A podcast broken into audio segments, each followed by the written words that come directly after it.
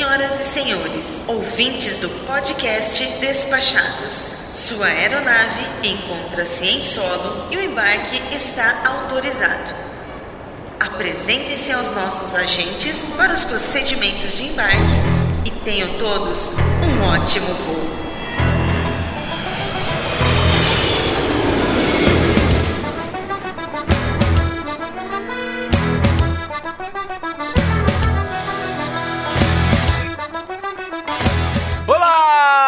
Caro Audio Spec. Eu sou o Foca e falo diretamente dos Despachados Incorporations and Picaretations Studios no Rio de Janeiro. Sejam muito bem-vindos a mais um episódio de nossa jornada épica rumo ao desconhecido. E hoje, preparem suas planilhas, pois vamos mergulhar de cabeça no planejamento da sua próxima viagem. Preste muita atenção e descubra quem vem primeiro, o voo ou a casinha. Saiba por onde começar os preparativos da sua primeira grande viagem e descubra os segredinhos que só os despachados podem contar para você.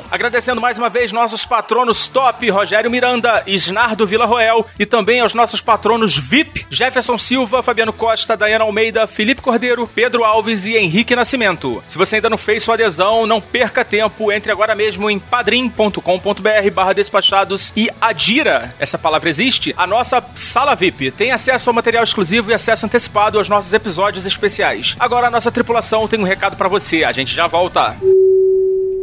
Senhoras e senhores, bom dia, boa tarde e boa noite. Eu sou o Comissário Inês e, em nome desta tripulação e do podcast Despachados, apresento as boas-vindas a bordo do voo número 014, com destino à viagem dos seus sonhos e conquistões. Ora, ora, vejo que estáis a fazer o speech de boas-vindas exatamente como te ensinei. Muito bem. Cristiano, pares com esta soberba e fales sobre o nosso programa de padrinhos. Ah, sim, claro. Se tu estás a desfrutar do conteúdo do podcast Despachados, saiba que podes ajudar-nos para que continuemos a produzir conteúdo de qualidade sobre viagens e turismo. Para isso, basta que faças a adesão no Padrim. Acesse www.padrim.com.br e seleciones um dos planos que preparamos para tu.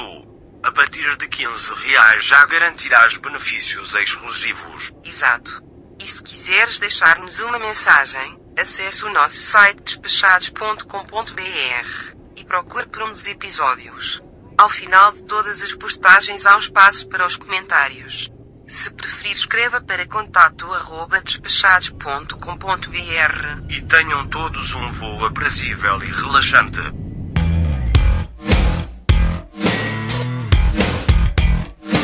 Vamos agora para a tradicional apresentação do nosso elenco de feras e começo hoje com o retorno dele, que andou sumido, mas que como bom filho que é, a casa tornou o personal botecator Indiana Jones das padarias. Seja muito bem-vindo de volta, Mr. Reis, vírgula, Samir. Fala, galera, direto de Mambaí, de volta para São Paulo. Mais uma vez temos a participação de nossa correspondente do outro lado do Alto da Boa Vista, ela que deixa de viver imediatamente após comprar uma passagem aérea, Gabi Kamashi. Olá, pessoal, prazer estar aqui de volta. Vamos lá aprender a planejar, né? Eu não sei. e falando de algum lugar desse planeta, temos mais uma vez aqui entre nós eles que já viraram figurinhas carimbadas e que vieram pra ficar o casal de lhamas nômades mais despachado da podosfera brasileira, Nini Ferrari. Olá, falando diretamente da Tailândia para mais um episódio épico. E Vini Campos. Bom, pessoal, mais uma vez aqui com foca, super animado e empolgado como sempre. e hoje, fazendo sua estreia em nosso programa, temos pela primeira vez conosco, finalmente, a blogueira carioca que jogou seu emprego pro alto para correr o mundo e alimentar a sua viajanderia, a mais neozelandesa das brasileiras. Seja muito bem-vinda, Tati Batista, e se apresente aí pros nossos ouvintes. Fala, galera, eu sou Tati Batista, do Viajanderia. É muito legal estar aqui com vocês e vamos planejar, que eu tenho um montão de coisa para falar sobre isso aí. Bom, pessoal, hoje a gente vai voltar a fazer um episódio mais voltado para planejamento. A gente deu um tempinho, né, para fazer a nossa trilogia Comer, Rezar e Amar. Falamos de aplicativos, também tem a ver com planejamento, né, mas foram dois programas focados em aplicativos. E também a gente fez o nosso último programa, né, que foi um tremendo sucesso sobre Nova York lá com o nosso amigo gringo. E hoje vamos voltar pro Excel. Vamos voltar, na verdade, para antes do Excel. É, a gente já fez lá no episódio 2 um programa sobre planejamento e eu tentei começar pelo início, mas na verdade a gente pulou algumas coisas. E hoje a gente vai falar dessas coisas. A ideia é fazer um programa para quem tá totalmente zerado de informação, tipo, eu quero viajar, o que, que eu tenho que fazer? Qual é a primeira coisa que eu tenho que fazer? Então, a primeira pergunta é exatamente essa. Qual é a primeira coisa que eu tenho que fazer? Acho que escolher o destino, né? Então, será? É, escolher o destino pode ser o primeiro passo, mas de repente você tem que ver se é viável, né? A gente falou um pouco disso no episódio 2, que foi justamente do seu objetivo de viagem, se você quer fazer uma viagem para descansar, se você quer fazer uma viagem mais para badalação, se você quer curtir mais, quer conhecer um lugar novo. Acho que isso foi mais discutido lá naquele episódio. Então, assim, a, a ideia é, hoje é mesmo tentar ver por onde começar, né? Eu preciso escolher um destino. E aí, eu vou conversar, vou procurar na internet, vou procurar um blog. Tem alguns destinos que depende muito, assim, ele tem a ver às vezes com um sonho, né? Ah, eu tenho um sonho de conhecer uma praia X, eu tenho um sonho de conhecer um país Y. Então, eu acho que uma das primeiras coisas é você ter um. Alguém te motivou, você se automotivou a conhecer um determinado destino. Quer seja para praticar esporte, ou porque é um destino cultural, ou romântico, ou é um destino dos seus sonhos. Mas o principal é o motivo e o destino começa por aí. Eu acho que a sua viagem começa a nascer justamente desse processo, né? De sonho e desejo. Eu acredito que o destino que você escolhe tem muito a ver também com o seu momento é, de vida, né? Se você está tirando férias no trabalho, quanto tempo você tem, é, qual o orçamento que você está disposto a investir. Então, tem a ver com a realização do seu sonho. Provavelmente aquele destino já estava ali na sua cabeça, passou por você em algum momento, é, mas tem que alinhar a sua necessidade, a sua realidade. Então, assim, escolher o destino, acho que é a primeira coisa que eu faço e eu uso essas variáveis para poder chegar no local ideal naquele momento. Tati falou um negócio bem legal, porque o que acontece? Quando você tá de férias, por exemplo, você sabe, ah, vou sair de férias em fevereiro. Aí você escolhe, tipo, uns quatro ou cinco destinos. E aí você coloca um embaixo do outro. Ou você define por preço ou custo-benefício. Exatamente. Fora a época do ano também conta, né? Tipo, isso que você falou de vou tirar férias em fevereiro. Tal lugar é inviável em fevereiro. Quero esquiar no Chile. Em fevereiro não tem neve, então sai pra lá. Exatamente. Para você até para escolher o destino, você precisa responder algumas perguntas antes, né? Uhum. Verdade. Aqui do lado nômade, né? Os, nômades geralmente eles escolhem assim: eu vou, eu vou passar uma temporada em um lugar, né? A maioria dos nômades funcionam assim, né? Eles vão falar, ah, vou ficar um ano na Ásia, vou ficar um ano na Europa, né? Geralmente é assim que funciona. E, e o destino acaba sendo tipo pelo que tá no caminho, que tá mais próximo, né? Para economizar, para não ter uma, um deslocamento muito longo, né? Então, pelo lado nômade aqui, É, né? na essa verdade, coisa de o seu escolha. destino é uma grande região. Isso, isso, isso. É o nosso E algo que te permita é, continuar desenvolvendo o seu trabalho, né? Você tem que ter acesso à internet, provavelmente, para você conseguir tocar as coisas que você precisa tocar. Sim, sim, sim. Precisa de toda a estrutura. É, nosso não, que eu ouvinte- tenha, não que eu tenha muito na Ásia, viu? É verdade. Pô, e eu ouvi falar que a Ásia era o berço do nomadismo, né? Eu acho que é pela questão do custo de vida aqui, que é muito barato. Só Mas isso, na né? questão. Só isso, porque na questão prática do. Do trabalho mesmo não é tão favorável assim, né? A gente já tá há mais de 40 dias por aqui e estamos ralando bastante com a internet, né? Nosso ouvinte, na verdade, vai ter questões mais pragmáticas, né? Ele vai ter que decidir, porque ele com certeza vai ter um tempo mais limitado, com certeza ele vai ter um orçamento limitado também. O que eu indicaria é o seguinte: você vai fazer a sua viagem, não sabe por onde começar. A primeira coisa é o destino. Você tem que saber para onde você quer ir, com quem você quer ir, se você vai em grupo sozinho, como já foi dito no, no episódio 2. Se ele faz uma seleção, coloca ali no papel, anota quatro destinos que você acha muito legais, alguém te falou, já estava na sua cabeça. Começa a pesquisar os quatro ao mesmo tempo. Naturalmente, um vai sair porque não cabe no seu bolso, porque a época não é adequada. Daqui a pouco sai outro e no final você vai conseguir chegar fazendo uma pesquisa simultânea, você vai escolher realmente o que, que você quer, o que, que você pode, e aí você embarca ali para poder fazer seu planejamento mais afinco. É, ainda não vai ser hoje que a gente vai fazer um episódio sobre orçamento. Lá no episódio 2 eu já tinha prometido que a gente vai fazer e realmente a gente vai fazer, mas hoje a ideia não é falar sobre, sobre essas questões mais é, financeiras, vamos dizer assim. Mas é importante você fazer uma pesquisa dos custos do seu destino, além dos custos de passagem e hospedagem, porque isso pode ter um impacto muito grande e pode realmente eliminar um candidato aí da sua listinha, né? Exato. Bom, já temos assim mais ou menos um consenso que a gente tem que definir o destino, logicamente. Primeira dúvida é para quem não vai comprar o pacote de viagem, é que se vai comprar primeiro a passagem ou se vai comprar primeiro a hospedagem, ou seja, você vai resolver primeiro a questão do lugar para ficar ou a passagem aérea. Eu compro sempre a passagem primeiro, até para pesquisar, é, se você tiver datas flexíveis para pesquisar, às vezes um dia para trás ou para frente, três dias para trás ou para frente, dá uma diferença de preço. E aí se eu tiver feito a hospedagem já, não dá para fazer isso. Complica, né? Uhum. Mesmo porque também a oscilação da passagem ela é muito mais alta do que da hospedagem. Então o que facilita Uhum. você começar pela passagem primeiro e aí depois você consegue adaptar o lugar que você vai ficar para aquela passagem. Mesmo porque também na, na hospedagem você tem muito mais oferta de hospedagem Uhum. do que pro destino de viagem, quer seja terrestre, quer seja aéreo. Fora que eu acho que você consegue com menos, menos antecedência, você consegue hospedagens boas, né? E baratas. Você não precisa de. Já a passagem não. Você precisa de mais antecedência, eu acho. Quanto mais em cima você comprar, normalmente vai ficando mais caro, né? Isso. Nós costumamos comprar passagem primeiro, mas nunca sem olhar um pouco do que tem de hospedagem, porque não adianta Uhum. também comprar passagem e depois cair pra trás e descobrir que a hospedagem é inviável, né? Então, As Verdade. duas coisas têm que, tá, têm que andar um pouco juntas, né? Uhum. Em 2014, houve um bug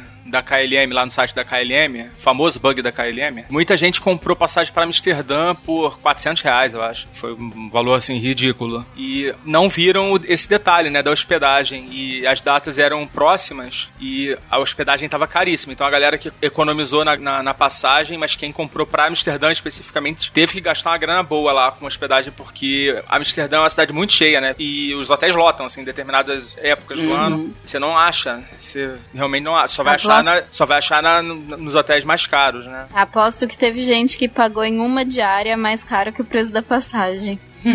Com certeza. Deve até ter tido gente que não foi, né? Sim. Que não, não pesquisou antes. Mas é o tipo de coisa muito complicado, porque quando surge uma promoção, e essa foi até um erro do site, da, da empresa, né? Você fica meio alucinado, né? Quem, É. quem curte viajar, você pega aquilo ali e você não, não- realmente não raciocina. Tá 300 reais, tá 400 reais, ir de volta pra Europa, eu vou comprar agora. Aí depois eu resolvo o que, que eu vou fazer da minha vida. É, com nesse essa caso, passagem, nesse mas caso tá perdoado. Nesse caso tá perdoado. É ser, ser meio surta, né, ali naquele momento. É, eu, e- Eu tinha de inclusive. voltar da Europa, eu consegui não surtar. E- exatamente, eu tive que me segurar muito nessa daí, não surtei, porque realmente eu não tinha condições, não tinha, não tinha tempo pra fazer a viagem. Mas e também não é algo comum, eu sempre costumo comprar passagem antes, sim. Mas eu, é, diferentemente do que eu até aconselho as pessoas, eu não reservo hotel e nem hostel. Eu vou andando e eu reservo meu hostel normalmente um dia antes é, de que eu tô indo pra aquela cidade. Decido ir e reservo pro dia seguinte. Caramba, vai no all-in, hein? Então, é.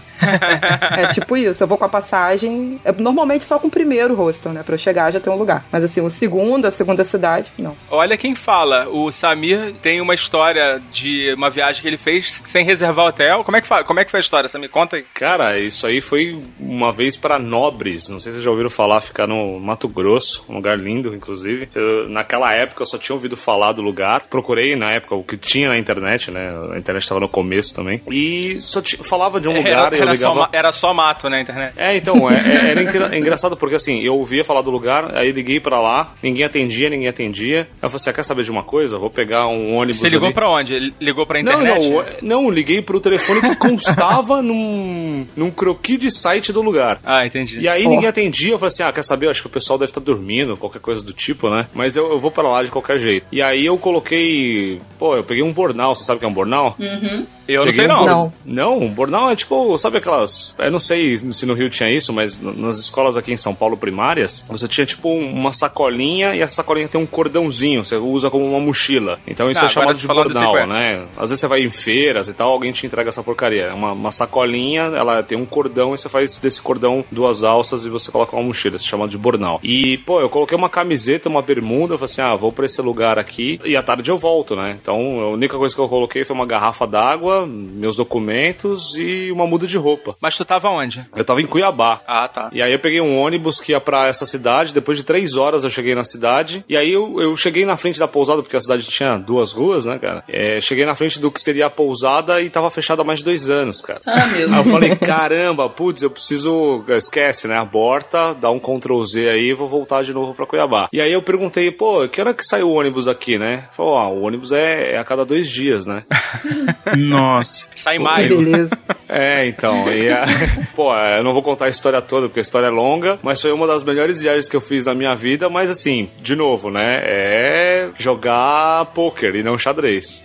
É, eu nem tava falando dessa história, mas tudo bem. Valeu, valeu essa história aí. São tantas histórias. Samir é louco. Já fui mais, já fui mais. Bom, então beleza, assim, é, acho que temos um consenso também, né? É, um amigo meu recentemente, ele como foi também uma- quase uma primeira viagem, né? A primeira viagem dele pra fora, assim, ele foi pra Argentina, mas foi meio que pra um congresso, então foi muito controlado e a Argentina é uma viagem até um pouco relativamente fácil. Só que a primeira viagem deles, igual o Samir comentou, que é a viagem de sonho, né? Foi o Japão. Então ele começou querendo viajar, vamos dizer, de verdade, assim, pelo Japão. E o Japão, ele tem toda uma questão do... A gente, a gente vai entrar melhor nisso também mais pra frente, em questão de visto, né? Toda essa parte. Sim, sim. Só que eles pedem que você, pra você tirar o visto, que você já tenha todo um planejamento, um roteiro da sua viagem, né? Então talvez na escolha do destino e a, a também, e o lugar onde ficar também envolve, dependendo do lugar, e estudar como que o lugar quer, vai te receber, né? Como que você tem que se preparar para aquele lugar, pro visto deles, né? É, mas isso é coisa de japonês mesmo, né, cara?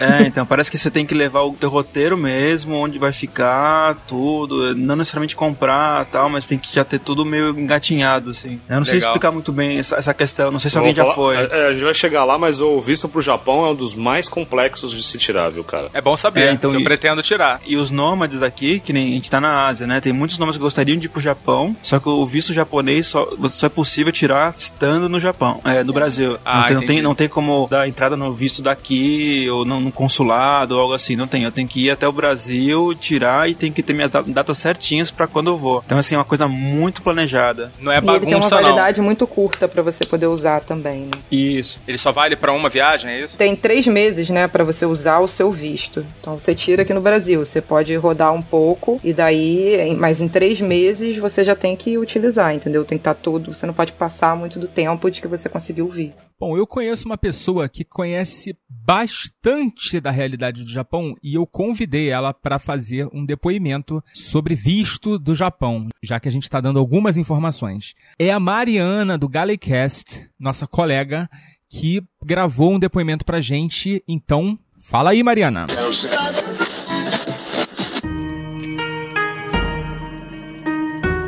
Olá, Foca e ouvintes dos Despachados, tudo bem? Aqui é a Mariana do Galecast e aproveitando que eu morei 10 anos no Japão, também trabalhei como agência de viagens lá, eu venho trazer algumas informações sobre o visto do Japão para vocês e espero que sejam úteis e ajudem. Desde junho de 2015, o governo japonês começou a conceder visto de múltiplas entradas com validade de 3 anos para cidadãos brasileiros que cumpram certos requisitos do governo japonês, tais como ter passaporte com chip, comprovar a visita ao Japão nos últimos três anos, ou seja, desde 2012, e também que o visto seja apenas de curta permanência. Aí cada entrada vai dar direito de 90 dias de estadia no Japão. Esse visto seria muito interessante para quem viaja para lá sempre a negócios, porque curta permanência é também um tipo de visto de negócios, ou para quem visita parentes. Outra informação muito importante sobre visto japonês que muita gente não sabe é que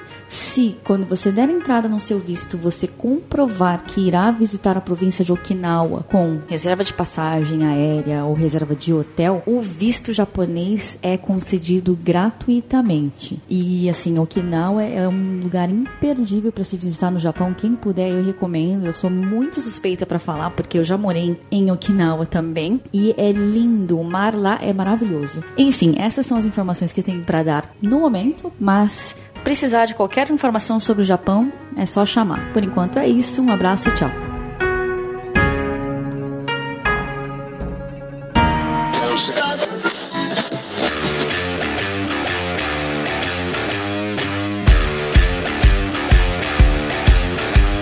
Falar de documentos então, né? A gente vai entrar nessa parte mais de burocracia, né, agora. Então, uma dúvida comum das pessoas é o que que eu preciso, né? Que documentos eu preciso. E vamos começar pelo Brasil, né? Porque a gente também não é bagunça, né? Também precisa de um alguns documentos para viajar aqui no Brasil. É, você não viaja sem documentos no Brasil. Então, é... Nem de ônibus. Nem de ônibus, né? Nem de ônibus. Ou Pois não é, deveria, né? Quer Ou não dizer, deveria. É, não deveria.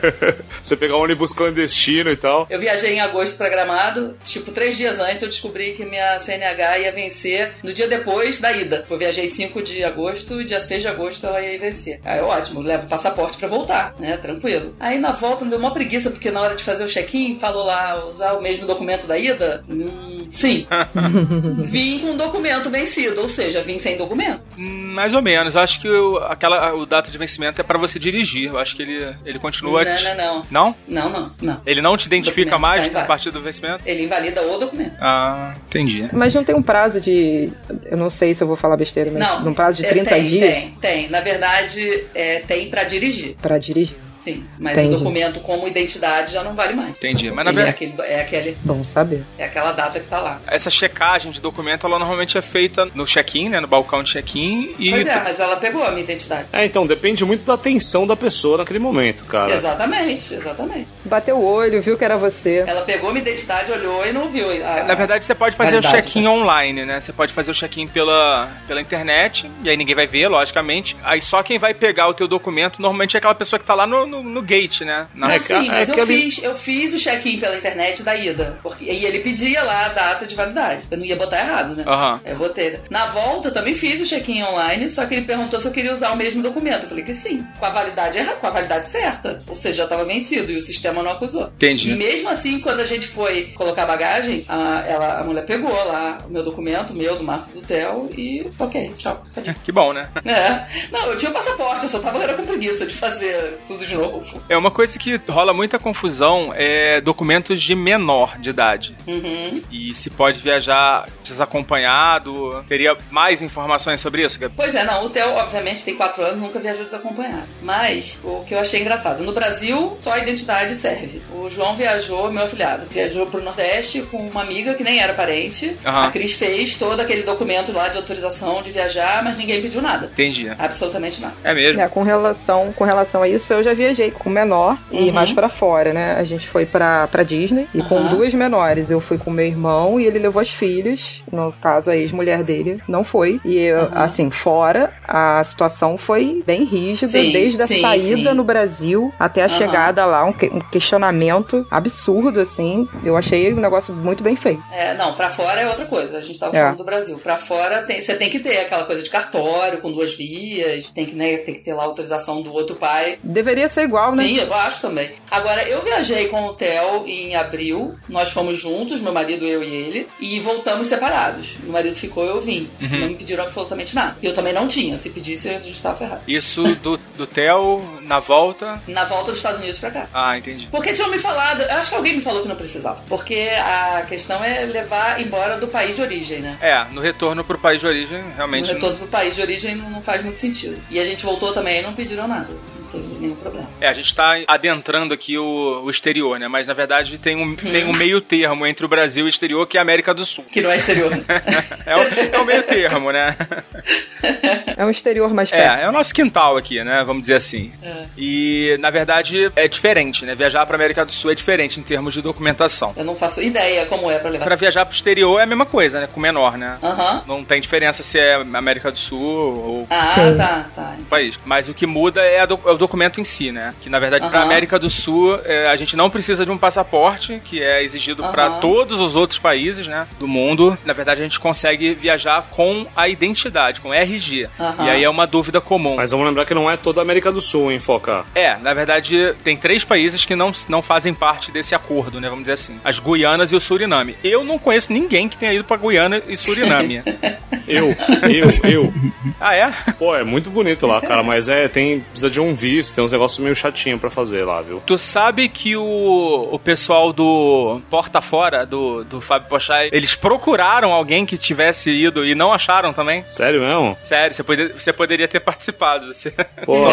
É. Não, é bem legal. Eu, eu, eu já dei palestras Ai, ai, ai. No, em Macapá, assim, ele faz fronteira, né? Pô, é um país bem legal pra se visitar. Pena que ele não é muito hóspito, né? Ele não é muito friendly friendly. De qual que você tá falando? Pras Guianas. Não, mas, pô, você foi. É, é uma. é- qual que você foi? Você foi ah, nas não, não. três? É, Eu fui nas duas. Guiana e Guiana Francesa. Exatamente. Então, assim, as duas, porque uma é colonização holandesa e outra é colonização francesa. Holandesa. Não, não. Você foi no Suriname, então. Suriname, desculpa, Suriname é colonização holandesa e o outro. Isso. Exato. E aí o que acontece? É, não são muito amigáveis, não, cara. Ali é uma terra meio sem lei, assim, é uma coisa meio complicada ali. Mas você foi por terra ou foi de avião? Fui, fui por terra, fui por terra. Que é como no- normalmente o pessoal vai, né? Exatamente. Ah, região de fronteira é aquela zona, né, cara? Toda região de fronteira. Eu, nu- eu nunca conheci uma região de fronteira que você fala, puta, que região de fronteira legal.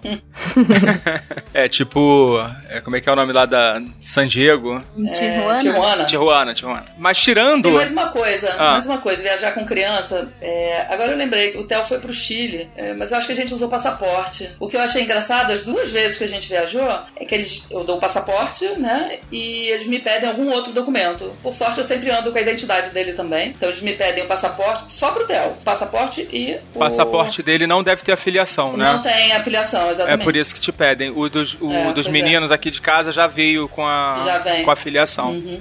Então Entendi. já, já tá resolvido esse problema. Da primeira Aliás, vez que a gente foi pro Chile, eu não sei porque eu levei a identidade dele, mas levei. Porque É. Ninguém me falou nada disso. é, é uma dica. Vale lembrar também que você pode viajar com, com o RG, né, pela, pela América do Sul, tudo bem. Mas você vai ficar sem, sem a coisa que o, que o viajante mais, mais coleciona, que Os ama, carimbos. que são, que são os carimbos, né? É verdade, é verdade. Mas tu E- sabe e- que isso tá com os dias contados, né, Vini? Como assim? Não Ah, fala Não isso. vai ter mais carimbo? Os passaportes do futuro não vão ter carimbo, não, cara. Eles vão ser totalmente de eletrônicos. Poxa, Não, que cara, não triste. Tem que ter um só simbólico, pelo menos. É, bom. Sabe que a gente foi pra Ushuaia, na Argentina, e lá tinha um tipo de uma um, um local turístico, né, um atendimento turístico e tal, que eles davam um tipo de carimbo no seu passaporte que você passou por Ushuaia. É um carimbo simbólico, não tem Ah, nada a em- ver com a Ah, em imigração. Machu Picchu também tem isso. Em Berlim É. Machu Picchu a gente não sabia, Na a gente Rona tem. Ó. Tem. Eu vou abrir um aqui no Rio, será que eu vou. eu vou abrir um pra Steve no Na Rio. Você pode carimbar o passaporte e também pode mandar um, um postal card lá, um cartão postal com o selo da ONU. Ah, não é de lugar nenhum, né? É da A gente, a gente foi, a gente foi na, na- lá na ONU, mas a gente não entrou, a gente só foi na frente. É, a gente foi, a gente entrou, fez o tour lá. É, Foi um- reclamação do marido que ele achou que ia ser chatíssimo e no final gostou. Mas É, eu achei, eu, eu achei bem isso. Falei, ah, vai, vai falar, vai ver o quê? Não. Tá, tá bom, vamos aqui na frente mesmo. A gente Quando também programa tudo bem em cima. É. Bom, voltando à América do Sul, uma coisa legal também de lembrar é que tem que ser o RG mesmo, não vale carteira, Vale sim. carteira de classe. Ah, tá, mas vale sem negar, sim. Olha lá, hein? Não, pera, eu vi esse, essa informação que não eu vale. acho que isso caiu. Eu acho que isso caiu. Agora eu também não tenho certeza, assim, consigo Não. deixar em dúvida. Não, não vale não. CNH não vale, com certeza. E também precisa ser um RG com a foto recente, não pode ser tão antiga. Isso mesmo. Isso eu não achei escrito em lugar nenhum, né? Mas falam 10 anos. Além disso, além de- de ser. é, de ter sido emitido em menos de 10 anos, aquela pessoa da- do documento precisa aparecer com você, né? Pelo menos lembrar você, né? Não adianta ir com RG de quando era criança, né? O Theo, a identidade dele é de dois anos, quando ele tinha um ano. Então, Quando ele tiver cinco, ele já não vai mais poder usar. não vai, é, não vai mais poder usar. Ah, mas vamos lembrar E- que isso também é uma regra boa pra ter né, no Brasil, independente se está viajando ou não, né? Mesmo também o fato de você cuidar bem dos seus documentos, né? Porque às vezes, pô, imagina, já vi várias vezes pessoas apresentarem o RG num estado lastimável, cara. É verdade. Deve ter sido eu. Uma outra é. questão também é importante. Normalmente, quando você entra num país, você usa um. Aqui no Mercosul, né? Nessa. Não no Mercosul, mas na- nesses países da América do Sul que tem esse acordo, que no caso é a maioria, você entra com um documento e eles registram aquele seu documento. Na saída, eles vão bater o documento que você está saindo. Mas aí a grande questão é: você vai entrar com o documento, na saída você vai apresentar, obviamente, o mesmo documento. Sim. Não para quem perde o passaporte na Colômbia. Ah, meu Deus. Ah, então você entrou com um documento, né? Eu, eu cheguei aéreo, né? Então eu fiz o meu, a, a minha entrada com eles com o meu passaporte, recebi o carimbo. E na hora de eu sair da Colômbia, eu não tinha o passaporte para apresentar. Então os meus dados não batiam. Deu um BOzinho, chama a polícia, a polícia colombiana, coisa sabe? Light. Super, hoje, sabe? Super, né? Tá de bem com a vida sempre. Então eles fazem lá um, um questionário com você. Por quê? Por quê? E começa a perguntar naquele espanhol muito louco lá, você já tá nervoso. Mas no final das contas, eles me deixaram embarcar é, de pra sair da, da Colômbia, que eu saí pra Bolívia, é, com o meu RG. E eu continuei o resto da minha viagem só com RG. Só deu chabu mesmo aí nessa. ter entrado com um passaporte e ter saído com RG, né? Ter trocado de documentação no meio do caminho. Essa é uma dica também legal. Para quem tem o passaporte, leva o passaporte, logicamente, né? Viaja com seu passaporte e leva o, o RG, que é um backup, né? Logicamente Exatamente. que para países fora do, da América do Sul isso não vai adiantar. Se você perder o seu passaporte, você vai ter que tirar um de emergência. Mas aqui na América do Sul a gente tem essa possibilidade. Verdade. E foi super útil.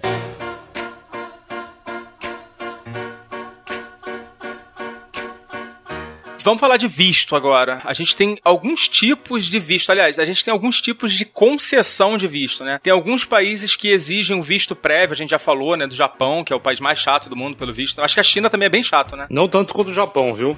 Não tenho experiência com a China. Mas não é tão, não é tão chata quanto o Japão, não, cara. O Japão é o, é o pior país pra você pegar visto. É chato pra caceta. Eu ouvi dizer que na China é muito chato na hora que você chega no país. Não necessariamente na hora de pedir o visto, mas na imigração eles olham a foto e comparam muito e são bem chatinhos. É que eles estão acostumados com o olhinho puxado, né? Eles veem a gente. É falar. tudo igual. eles devem ver a gente tudo igual, né, assim, né? É, eles já têm, eles, eles já têm que se auto-checarem, né, velho? Pra eles não se confundirem entre eles. Eles chegam, eles chegam em casa e olham assim, peraí, mas você é você mesma? Ah, Você acabou de passar aqui, peraí. Bom, então voltando. Tem tipo visto prévio, tem países que é, fornecem o visto na chegada, países que você tem uma- apenas uma aplicação online antes da chegada, e países que não existem visto pro brasileiro. Por exemplo, os países da Europa, né? Da União Europeia, né? Acho da União são Europeia. Mas a maioria, eu acho que só tem É. o Reino Unido. Aliás, o Reino Unido a gente ele fornece na, na chegada pra gente, Na né? E tem mais um lá que eu não sei qual é que não tá incluído aí nesse. Peraí, deixa eu ver aqui qual é pra não ficar. Acho que é a Ucrânia. Ah, não, não é Ucrânia. Eu, Não é? eu acho que é Bielorrússia, alguma coisa assim. Mas até os países lá do leste europeu eles têm acordo. Tem uma lista, eu vou botar o link no nosso na postagem do episódio. Tem uma lista completa lá do Ministério das Relações Exteriores. É bom você sempre consultar porque às vezes muda, né? Por exemplo, a gente tem novidade pro Canadá agora. É um novo tipo, né, de visto, que é o visto de outro país que serve para um, um outro determinado. O Canadá tá isentando quem tem visto para os Estados Unidos. Também vou botar uma matéria pro pessoal se informar melhor. Mas alguém tem alguma coisa para acrescentar em termos de visto? A gente falou do, da China, do Japão, de repente fala dos Estados Unidos. Essa coisa do Canadá tem duas modalidades novas, né? Quem já tem o visto dos Estados Unidos ou quem já esteve no Canadá há menos de não sei quantos anos. É, essa eu nem sabia. É bom deixar isso claro, porque tinha muita gente comemorando como se fosse assim, agora eu posso ir com o meu RG pra lá. Não, é, exatamente. Teve gente que achou que, não- que o Canadá tava isentando o brasileiro de visto. Não é isso. Não é bem isso. Não é isso. Mas eles não lembram que pra conseguir o visto americano também não é a coisa mais fácil do mundo, né? Não, acho até que é mais difícil do que. É mais fácil que o japonês, hein? Não, é mais fácil que o japonês, mas eu acho que pro Canadá deve ser mais fácil do que pros Estados Unidos, né? Não, é chatinho também, viu, Foca? Eu acho A o visto. burocracia do Canadá é pior, né? Eu diria que é o segundo visto mais chato pra se tirar. O primeiro é o japonês, o segundo o canadense. Exatamente. Depois eu diria o o pessoal dos Emirados Árabes lá, Rússia, Estados Unidos tá até bem tranquilo. E rápido Rússia? também, né? Bom. Ah, outro visto chatinho também, Cuba. Cuba também é um visto chatinho. É, pela minha listagem aqui, a Rússia não exige visto. Não, mas ela precisa de uma carta de convite, até hoje. Ah, não, isso todos os países da Europa, teoricamente, se você não for ficar no, num hotel, exigem. Não, não, inclusive lá também. Tem umas regrinhas aí especificamente da Rússia, viu? Legal. Lá, lá, lá, lá a coisa é russa, então. É, é, mas quando a coisa brasileira ultimamente tá pior, viu? Acho que hoje eles devem fazer isso lá, né? Caramba, hoje a coisa tá brasileira, hein? Mas nessa, nessa história de visto também, acho que é bom a gente pensar também no tempo que você pretende ficar lá. Tá, tá bom que o viajante comum vai ficar aí entre uma semana, 15 dias, no máximo estourando o mês completo de férias, né? Mas dependendo do tipo de viagem que você for fazer e ficar um tempo prolongado, né? É, dependendo do visto, isso pode variar. É, a gente tá Né, falando pra- só de visto pra turista mesmo. Assim, existem infinitos vistos diferentes. entende? Trabalho, de para evento. Mas o Foca também tem um visto de trânsito, viu, cara? De trânsito, é, É, de É, trânsito. exato, visto de trânsito você tá usando aquele país pra usar como escala, por exemplo. Você pode pagar taxas diferenciadas. É, mas são pouquíssimos países que exigem visto de trânsito. A maioria dos países não exigem. Que eu saiba, países que exigem visto de trânsito é só Estados Unidos e Japão. Eu não conheço outro. Não, não, Emirados Sabe? Árabes também. Se você vai, por exemplo, pro Japão Não, e não, pousa nos não. Emirados, Emi- é- tem um visto específico se você ultrapassar X horas. não, mas um- só se você for sair do aeroporto. Se você ficar dentro do aeroporto, não precisa. Ah, não, isso, isso, exato. Não, tudo bem. Aí beleza, você vai fazer uma escala e vai sair do aeroporto, você vai precisar. Mas aí já não é, já não é bem trânsito, né? Nos Estados Unidos não tem isso. Você, se o teu- mesmo que você não vá sair do aeroporto, você precisa de um visto de trânsito. Não, mesmo que você esteja em trânsito, você precisa de um visto americano. Exatamente, mesmo. Exato. Vamos supor, você tá indo pro Japão e o seu voo faz escala lá, você não saiu do aeroporto e você vai pro Japão, você precisa Você de nem, visto você nem americanos. embarca. Sem, o- exatamente. Sem, sem um visto pros Estados Unidos, você não Americano, consegue nem, nem embarcar. exatamente. Nem embarcar aqui do Brasil. A gente tem uma história interessante. Fala aí. Quando nós fomos para os Estados Unidos em 2014, a gente passou três meses e uma semana. E a gente iria entrar com o nosso passaporte italiano, que seria um pouco mais fácil a imigração, porém só daria três meses de permanência.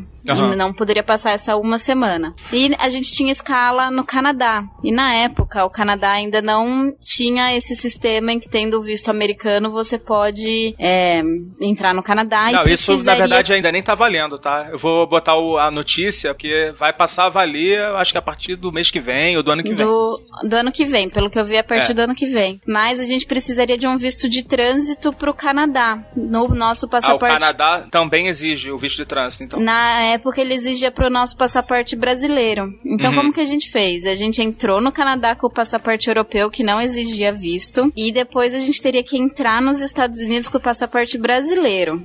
Que gambiarra, Por causa hein? do. Por causa do tempo maior de permanência, que o passaporte brasileiro você pode Permite, ficar até né? seis meses e no europeu somente três meses. Eu não sabia disso Essa, também. gam- essa gambiarra no- nos rendeu, tipo, duas entrevistas bem complicadas na imigração, porque eles não conseguiam entender o porquê da gente estar com os dois passaportes e por que entrar num país com um passaporte e entrar no outro país com outro passaporte. Então, no fim, é uma coisa assim que a gente não recomenda, a gente não repetiria. Ah, então vocês mesmo não mostrando o passaporte italiano nos Estados Unidos, eles, eles sabiam que vocês estavam, vocês tinham entrado no Canadá com um passaporte italiano. Porque como a escala foi no Canadá, então a, imi- a imigração foi feita também foi feita no Canadá, não quando a gente desembarcou nos Estados Unidos. Mas a imigração Ele- do Canadá. A imigração dos Estados Unidos, a gente fez uma imigração canadense, aí você muda de setor dentro do, do aeroporto canadense e para uma área que já é considerada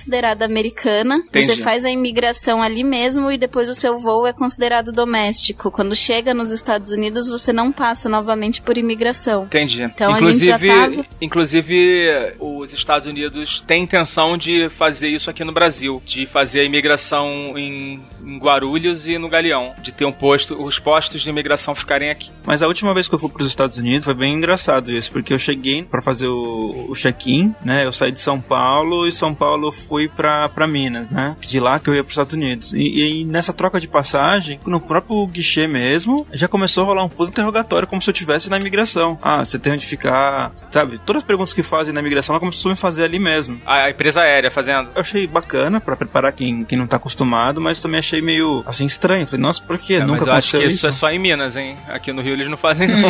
Eu cara acho que em São Paulo terrorista também não. que o Vini tem, cara, eu faria também, viu? é brincadeira, Vini. eu falo Mas isso aí zoando porque toda vez que eu vou pros Estados Unidos, cara, os caras me pegam. Samir, né, cara? Fudeu, né? Pô, os caras tiram minha digital, sabe? Coloca aquela, um algodãozinho na minha roupa pra ver se não tem pólvora, vestígio de toxina, sei lá o que. Mas é sempre aleatório, Nossa. viu? Mas eh, toda vez a aleatoriedade cai comigo. Ah, já aconteceu comigo diversas vezes, né? Eu sou Kamashi e é, e é sírio, só que não parece muito, né? Eu- ainda bem, né? É. É, imagina, você, Você não tem cara Mohamed, nenhuma de, de Síria, né? E aí eu sou loura de olho azul, quer dizer. mas o meu irmão, meu irmão tem maior nariz assim de árabe, tem maior jeitão de árabe, mas engraçado, a gente vai em família, eles passam numa boa, mas eu tenho que sempre botar os quatro dedos lá no. Os quatro, não, os dez dedos lá naquele negócio lá. Ah, isso todo não é mundo padrão, bota só não. o polegar e eu tenho que. Não, todo mundo bota só o polegar. O Marcos bota só o polegar, meu irmão bota só o polegar e eu tenho que botar todos, todos os polegares, ó. Todos Os seus os olhos eles são bem azuis, seu cabelo. Às vezes eles acham que foi, foi meio falsificado. Olha assim, fala aí, ó, tá tentando disfarçar alguma coisa. não, assim, não. Quer dizer, acho que não. Acho que eu passo bem por. Bateu uma dúvida por agora, hein, nórdica. Mas, claro, né? ô, ô, Ni- ô, Nini, afinal de contas, essa gambiarra que vocês fizeram, pode ou não pode? Eu acredito que pode, porque a gente não tava fazendo nada de errado, né? A gente entrou no Canadá com um passaporte que é autorizado no país e a gente também poderia entrar nos Estados Unidos com o mesmo passaporte europeu, porém pela, pelo tempo de permanência, a gente tava fazendo a coisa correta que era entrar com o passaporte brasileiro que daria um tempo maior. E foi justamente isso que a gente explicou na imigração. Em nenhum momento a gente mentiu o tempo de permanência, a gente foi super claro com tudo. E a gente explicou que a gente não iria entrar com o passaporte europeu porque ele dava uma semana menos do prazo que a gente precisaria. No fim, a eles deixaram que a gente entrasse, mas eles colocaram uma autoriza uma observação no carimbo de que o nosso tempo de permanência, ao invés dos seis meses, que é o comum para brasileiros, seria de três meses e 15 dias. Então, eles deram uma semana além do prazo que a gente tinha dito que ficaria lá. Caramba. Então, assim, né, já que você tá falando, né? Já que você tá falando isso, eu Sim. vou botar aqui no seu. E deve ter Sim. colocado no Quando eles sistema. gostam de ser bem babacas, né? Já pensou se eles te dessem três meses com um passaporte brasileiro de sacanagem? Foi justamente o que a gente argumentou com ela, né? Que a gente Uhum. precisaria dessa uma semana a mais. Eu acho que eles não fariam isso, né? Mas eu acho que, Ah, que- não sei. que uma pessoa veio me perguntar essa semana sobre essa questão. Pra gente não prolongar muito, né? Veio me pergun- perguntar sobre essa questão do visto americano, né? Cara, fala a verdade. Não tem jeito. Fala o que você vai fazer lá, fala o que, que você tá fazendo, quando vai É, embora. a menos que você esteja indo com intenções de ficar lá, né? Aí é melhor você não falar a verdade. é, mas, pô, mas ficou Eu tenho um amigo, uma pessoa que eu conheço, né? Porque a gente não pode entregar os outros. um, um coiote. Tentou o visto, né? Tentou o visto. Minha Ó, já entreguei tudo, minha tia. Na verdade, é o meu primo. Minha tia mora lá há quase 30 anos. Não, não, acho que não tem problema, né? Ela mora lá há quase 30 anos. O filho dela e a filha dela já moraram lá também. Todo mundo legal. E o outro filho nunca conseguiu visto. Ele tentou 14 vezes o É, porque o cara tem certeza, né, que o cara tá indo pra ficar. Não, mas ele não ia pra ficar. Ele queria visitar a Ah, mãe. mas o cara tem certeza mesmo assim. Mas o Pois cara é, tem... exatamente. Não, mas pior, né? Ele tentou 14 vezes e eu pararia na terceira. Eu jamais ia tentar 14 vezes. Pra mim, nunca mais ele ia conseguir o visto. Pois ele conseguiu. É, é muita Aí a vontade, gente né? brincou e falou assim: só de sacanagem agora você vai ficar, né? Adivinha se ele não foi, não ficou. tá vendo? Eles sabiam. Ele, É. ele ainda não sabia, entendeu? Mas eles já sabiam. tipo, eu já sabia. né? É, é. Na verdade, você ainda não, ainda não descobriu que você quer ficar. Mas quando você chegar lá, você vai descobrir. Mas uma outra coisa importante também que tem a ver não só com visto, as pessoas têm que ficar de olho no, no vencimento do passaporte. Tem muito país aí que exige seis e três meses, depende do país, o tempo que falta para expirar o passaporte. Então tem muita gente que às vezes como um tempão sem viajar ou viaja corriqueiramente e acaba esquecendo de olhar quanto tempo falta para vencer o passaporte. Então tem que tomar um certo cuidado. Às vezes, agora não, né? Quem tirou o passaporte recentemente, o tempo de passaporte é de doi- 10 anos, mas até pouco tempo atrás era de 5 anos. Então você pegava, dependendo do visto para os Estados Unidos, que é válido por 10 anos, o camarada tinha que ficar usando aí dois passaportes, um válido com o visto e o outro vencido. Eu, inclusive, eu tô nessa situação agora, né? Se eu for pros Estados Unidos, eu vou ter que levar os dois, que o visto tá no, no anterior. O meu último passaporte eu usei até a última gota, assim, que eu fui pros Estados Unidos faltando, tipo, oito meses pra vencer, né? E ele teria que ter no máximo seis meses da data da volta, né? Ou seja, no dia que você for voltar dos Estados Unidos, seu último dia lá tem que ter seis meses de antecedência. E pra Europa, três meses, né? Acho que só, se não me falha a memória, o Reino Unido é uma exceção, também pede seis meses. Mas os outros países todos da União Europeia pedem três meses de validade do, do seu passaporte, a contar do seu último dia de viagem. E eu usei também faltando quatro meses. Então foi um passaporte que eu usei pra valer o investimento. E agora, agora o passaporte, aliás, a gente não, falou, né? Como tirar o passaporte. É, não, não é difícil, é tudo pela, faz tudo pela internet. Tem um guia do Melhores Destinos para como tirar o passaporte passo a passo, bem tranquilo. Eu vou botar o link no, no site. E o preço, que já foi mais barato. Eles aumentaram a validade, mas também aumentaram quase que proporcionalmente o valor da tarifa, né? Que é, agora tá em R$ 257,25. Essa é a tarifa atual. Isso em 2016 agora, né? É reajustado anualmente, né? Eu acho, não sei. Quem estiver ouvindo esse podcast depois já deve ser outra tarifa aí. É, se você tá ouvindo em 2025, provavelmente não vai ser mais esse valor. Talvez nem a moeda seja mais essa, mas enfim. Hoje é esse valor. É um valor caro, eu acho caro, né? 257 reais para tirar um documento, né? É, é o seu custo de partida. Que teoricamente né? é um direito, né? Verdade, é, você tem o direito de ter o passaporte, né? Tudo bem, os caras têm lá o custo de confeccionar aquela porra, mas eu acho meio caro. E eu ouvi dizer que quem perde o passaporte, na hora de renovar, paga uma taxa extra também. Exato. Eu ia falar, e aí, Tati? É, eu paguei 500 e poucos É reais. o dobro, então, Caramba, né? é mais caro. É o dobro. É, é praticamente o dobro. Ah, ô Foca, tem outro negócio também. Se você tiver pressa e precisa tirar um passaporte de emergência, você paga mais uma taxinha extra também. É, eu, eu que exatamente o que eu ia falar agora. Tente tirar o seu passaporte o quanto antes. Ainda mais agora que a validade é de 10 anos, né? Então tente tirar o quanto antes. Até para não, pra não embolar esse valor com o custo da viagem. De repente você já dá um alívio né, no seu orçamento da viagem. E também porque Dilui, de né? vez em quando a Polícia Federal inventa uma graça, né? Eu agora, Pois quando é, eu fui renovar. exatamente. Eu ia falar isso. Tá- andou faltando papel, uma. Eu, uma eu- peguei agora, agora, foi agora, uns seis meses atrás, estava faltando papel. Pois é. Desculpa, é, isso foi antes, deve ter um ano mais ou menos. Agora, a máquina de imprimir o passaporte quebrou. Isso, é verdade. Que é a Casa da Moeda que faz, eles tinham uma máquina que fazia essa porra. E você ficou lá no desespero? A máquina, né? Não, Você porque eu a pedi com máquina uma quebrou. puta antecedência, né? Ah, tá. Pois é, eu vi gente reclamando absurdos. Porque eu vou viajar semana que vem e essa máquina tá quebrada. Como é que eu vou tirar meu passaporte? Ora, veja, pelo É. amor de Deus, né? Porque assim, tudo bem. Eu acho que a máquina não tinha que quebrar, não tinha que ter só uma máquina, mas a gente tá no Brasil. É, o que eles Né? estavam fazendo é o seguinte: se você tivesse agendado lá o teu passaporte pra uma data. E fosse precisar, sei lá, eles têm um prazo pra te entregar o passaporte. Eu acho que é qui- 30 dias, né? Depois da data que você dá a entrada. Se você fosse precisar, sei lá, com 35 dias e por causa desse atraso, eles iam dar um jeito de te entregar. De fazer, de furar fila, enfim, não sei. Eles iam dar um jeito de te entregar. Mas teve gente aí que se ferrou, porque tava contando de, deles entregar em uma semana ou 15 dias e não tava entregando, e aí o problema é teu. Aí você, você ia ter que pagar a taxa de urgência, que também não é Eu barato. nunca na minha vida ia deixar pra tirar 15 dias antes da minha viagem. É, normalmente a galera que se esquece mesmo, né, na data de vencimento. Mas agora, a gente falou mal aqui pra caramba da Polícia Federal, né? Falar uma coisa boa, né? Eles avisam agora, estão avisando quando o seu passaporte tá vencendo. Achei isso fofo. Ah, Não, mas uma outra coisa também, que muitas vezes as pessoas se baseiam muito em blogs para poder ou outros sites para poder ver quais são os passo a passo para poder tirar um passaporte. Eu sempre recomendo ir direto no site da Polícia Federal, porque se mudar alguma coisa, é, eles são os Isso. primeiros a estar sempre atualizado, porque às vezes você pega informação de blog que tá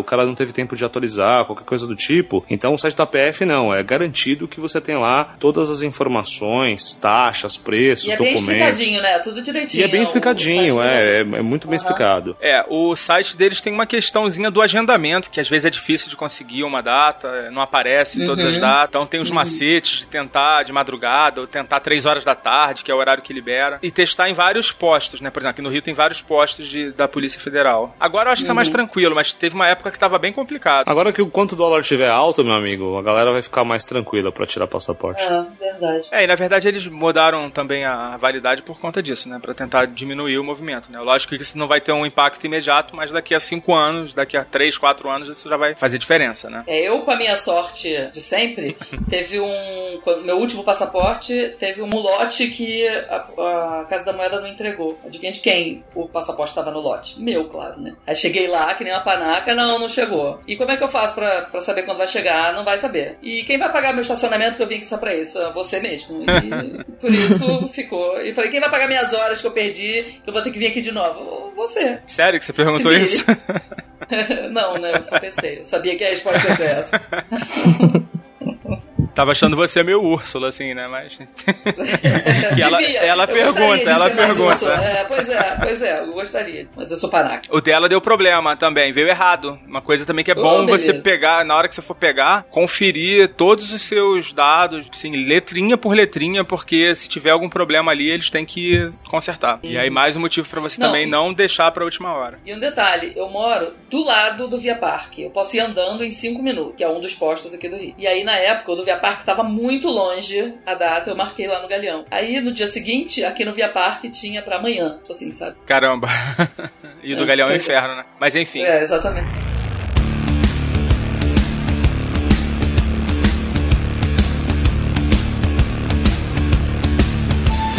Vamos lá, vamos seguindo. Falamos de documentação, falamos de visto, falar de vacinas agora. Acho que o Vini e o Samir têm bastante informação, né? Exatamente. Quem tá no Brasil, cara, tem um serviço muito bom é, em alguns bons hospitais públicos. Então é, é uma coisa complicada falar isso no Brasil, né? Mas a gente recentemente gravou um podcast dentro do Hospital das Clínicas, que é um lugar absurdamente é, icônico na cidade de São Paulo. Eu nunca tinha entrado lá como turista. É um monstro aquele lugar. Eu acho que todo o Hospital das Clínicas em todas as cidades do Brasil é um monstro, obviamente, né? É, mas existe um departamento específico em alguns hospitais dedicado à medicina do viajante. Chama exatamente isso, medicina do viajante. E o viajante ele É, pode o- ir lá. hospital, hospi- É o ambulatório do viajante. Amb- ambulatório do viajante, exatamente. Então, você, vamos supor, ah, quero ir pro Congo. É, o que, que eu preciso ficar esperto em relação a cuidados de saúde? Você vai até lá, faz o agendamento, eles te atendem, te dão todo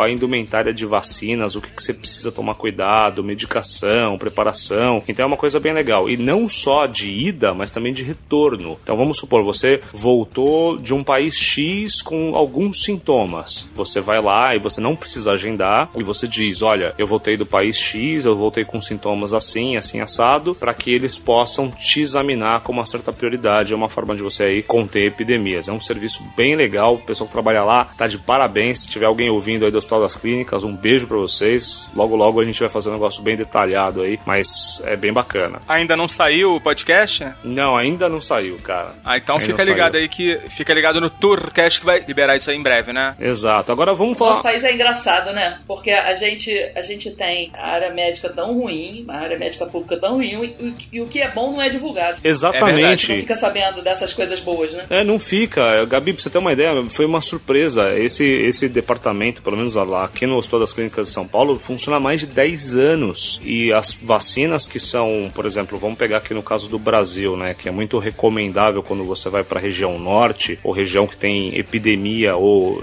endêmica de febre amarela, por exemplo. Você tem uma série de vacinas que você pode tomar gratuitamente. Não só as vacinas que você tem por causa do destino do lugar, mas outras para você manter a sua carteira de vacinação em dia, que é uma coisa muito importante. Então, se você não tem as suas vacinas Isso aconteceu com a gente, porque a gente passou por- pelo hospital e uma série de vacinas de infância até, que a gente não tinha tomado, eles forneceram gratuitamente. É, isso lá no próprio No ambula- ambulatório do viajante, né? E vale lembrar que, assim, você pode simplesmente ir lá, porque a, a vacina que todo mundo corre atrás pra viajar mesmo é da febre amarela, que você vai, talvez vai pra vir pra Ásia, que é exigida, pra ir pro Peru, pra alguns lugares que vão mais exigir é a febre amarela. Então você pode sim- simplesmente ir até lá e tomar a vacina. Mas acho que o serviço que o hospital do, do o ambulatório do viajante te faz é incrível, porque é realmente uma palestra que eles te fazem. Eles vão, você vai pra uma sala, eles, eles explicam todos os cuidados, você pode fazer perguntas, tirar dúvidas, eles são super atenciosos, sabe? Inclusive de alimentação, né? Inclusive de alimentação. É, é muito bom. É, como comer, que nem eles, eles deram uma dica muito legal, que aqui, aqui a água na Ásia não é uma água segura, né? Então eles falam assim, ah, uma forma de você tomar, se hidratar, né, seria com a água com gás, que é mais difícil de de adulterar, né? Mas também é mais difícil de encontrar aqui na Ásia. E, e a gente só soube disso aqui. É, olha o bom só. é água de coco, né, Nenê? Pois é, né? Nossa, o que eu tomei de água de coco em Bali. É, em Bali a gente tava aproveitando, agora aqui na Tailândia já não é tão fácil assim. Não é tão E gostosa esse- também. Esse serviço que vocês mencionaram aqui no Rio é o CIVIS, que é o Centro de Informação em Saúde para Viajantes. Ele funciona na UFRJ, no, no Hospital da UFRJ. Eventualmente, eles fazem atendimentos, marcam com você em outros lugares. Eu também passei antes de, de fazer algumas viagens maiores, principalmente para a Ásia, que eu estava mais preocupada. E assim, eu fiquei também muito bem impressionada com a qualidade das informações. Médicos que entendem realmente o que, que o viajante vai passar. No Camboja, você pode encontrar é, é determinados tipos de doença que eu nunca ouvi falar na vida. Então, eles estão informados até do, por exemplo, né? Eu tinha que levar repelente. E eles me explicaram que o repelente que a gente tinha aqui, ele não tinha o nível de proteção que eu precisava para poder ir para a Ásia. Então, eu fui procurar um repelente. Os mosquitos específico. de lá não falam a língua do repelente daqui, né? Não é. O daqui é fraquinho, de boa. Nosso repelente é. É incenso, ele acha que é incenso. Né? Eles recomendam uma marca que encontra no Brasil. A gente conseguiu comprar um no Brasil, mas custa assim 10 vezes mais caro que o comum. Isso, eu não consegui encontrar, porque foi no auge da, da Zika, hum, de tudo. Essa entendi. marca já não estava disponível. Eu tive que comprar em trânsito mesmo. E assim, na nossa, nossa experiência no hospital, a gente, a gente foi e ele falou assim: aí, cadê a carteirinha de vacinação de vocês? É. Aí, aí foi assim: ligar, ligar pras mães, falar, mãe, você tem aí de quando era criança? aí elas mandaram fotos pelo WhatsApp mesmo, a gente mostrou, aí ela conseguiu ter uma noção do que, que a gente tinha tomado, do que, que faltou. E eles atualizaram todas as nossas vacinas. A gente foi seis ou sete? A gente chegou a tomar seis vacinas no mesmo dia. Foram duas na coxa.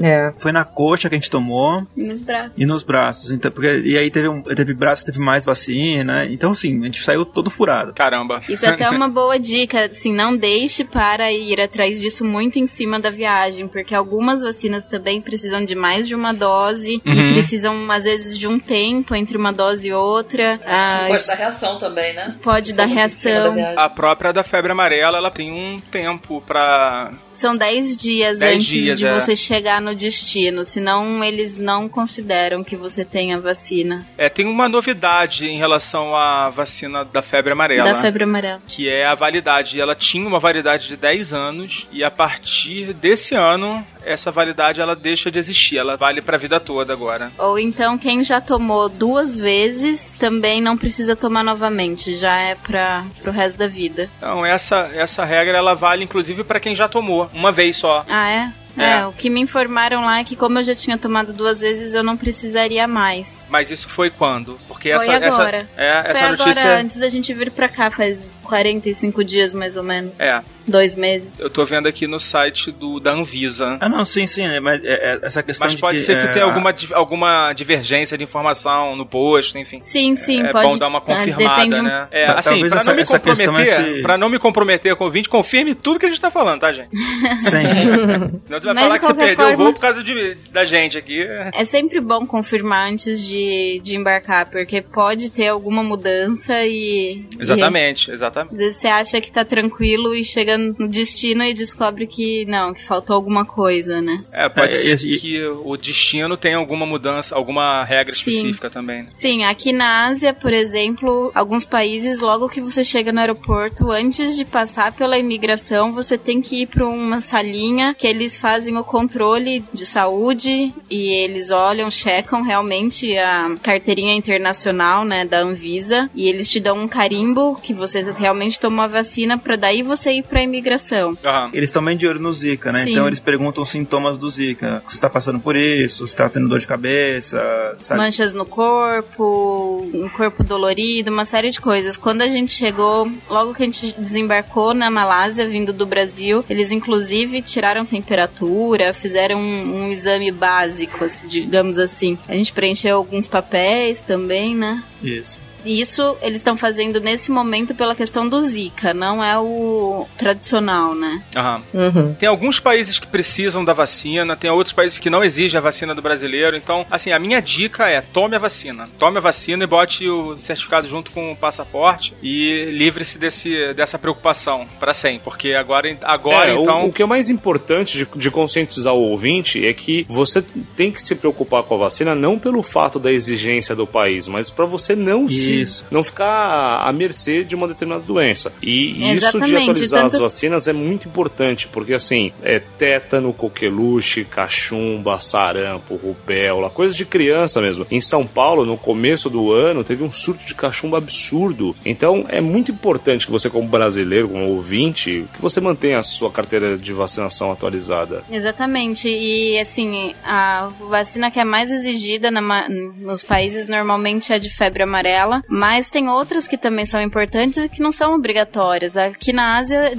falam que é muito bom tomar da raiva e quase que a gente não conseguiu tomar as três doses porque a gente deixou muito em cima da viagem, porque aqui você encontra muito macaco. Imagina se você leva uma mordida ou ele te arranha, eles pulam em cima muitas vezes quando você tá em alguns parques. E então é bem importante mesmo. E não necessariamente um arranhão, uma mordida, mas se você levar até uma salivada, uma lambida e você tá machucado ou qualquer coisa do tipo, também pode transmitir. Pode correr então, um risco, né? Corre o risco. Então, assim, é muito importante que você tenha essa sensação. Essa da raiva é obrigatória ou ela é opcional? Não, não, não é, não, Não, é obrigatória. não é a única obrigatória. obrigatória é da febre amarela, mas é uma precaução bem importante. É sugerida, né? É, na verdade, a febre amarela, é, eles exigem porque eles querem se proteger de que você não está levando a febre amarela para lá, né? O Brasil tem algumas regiões endêmicas de febre amarela. Eu nunca ouvi falar de ninguém com febre amarela, né? Mas, nesse caso, eles Teve, exigem no, por conta dois disso. anos atrás teve um surto forte no, no Brasil e inclusive em alguns postos em São Paulo, por exemplo, não chegou a faltar, mas foi uma correria atrás de vacinas de febre amarela aqui na região sudeste, viu, Fó? É, mas as regiões endêmicas são no norte, né? Região norte. Exato. É, e É. uma outra coisa que vale a pena o turista sempre ficar atento é que algumas vacinas elas precisam de mais de uma dose. Então, se você perder o prazo daquela vacina, a meningite, por exemplo, você vai ter que voltar tudo de novo. Então, vamos supor, ah, a primeira você tem que tomar com um mês, dois meses depois, 45 dias depois a terceira dose. Se você não fez isso, você tem que fazer o processo tudo outra vez. E, fo- e fora que também lá a gente descobriu que tem, tem vacinas que não pegam.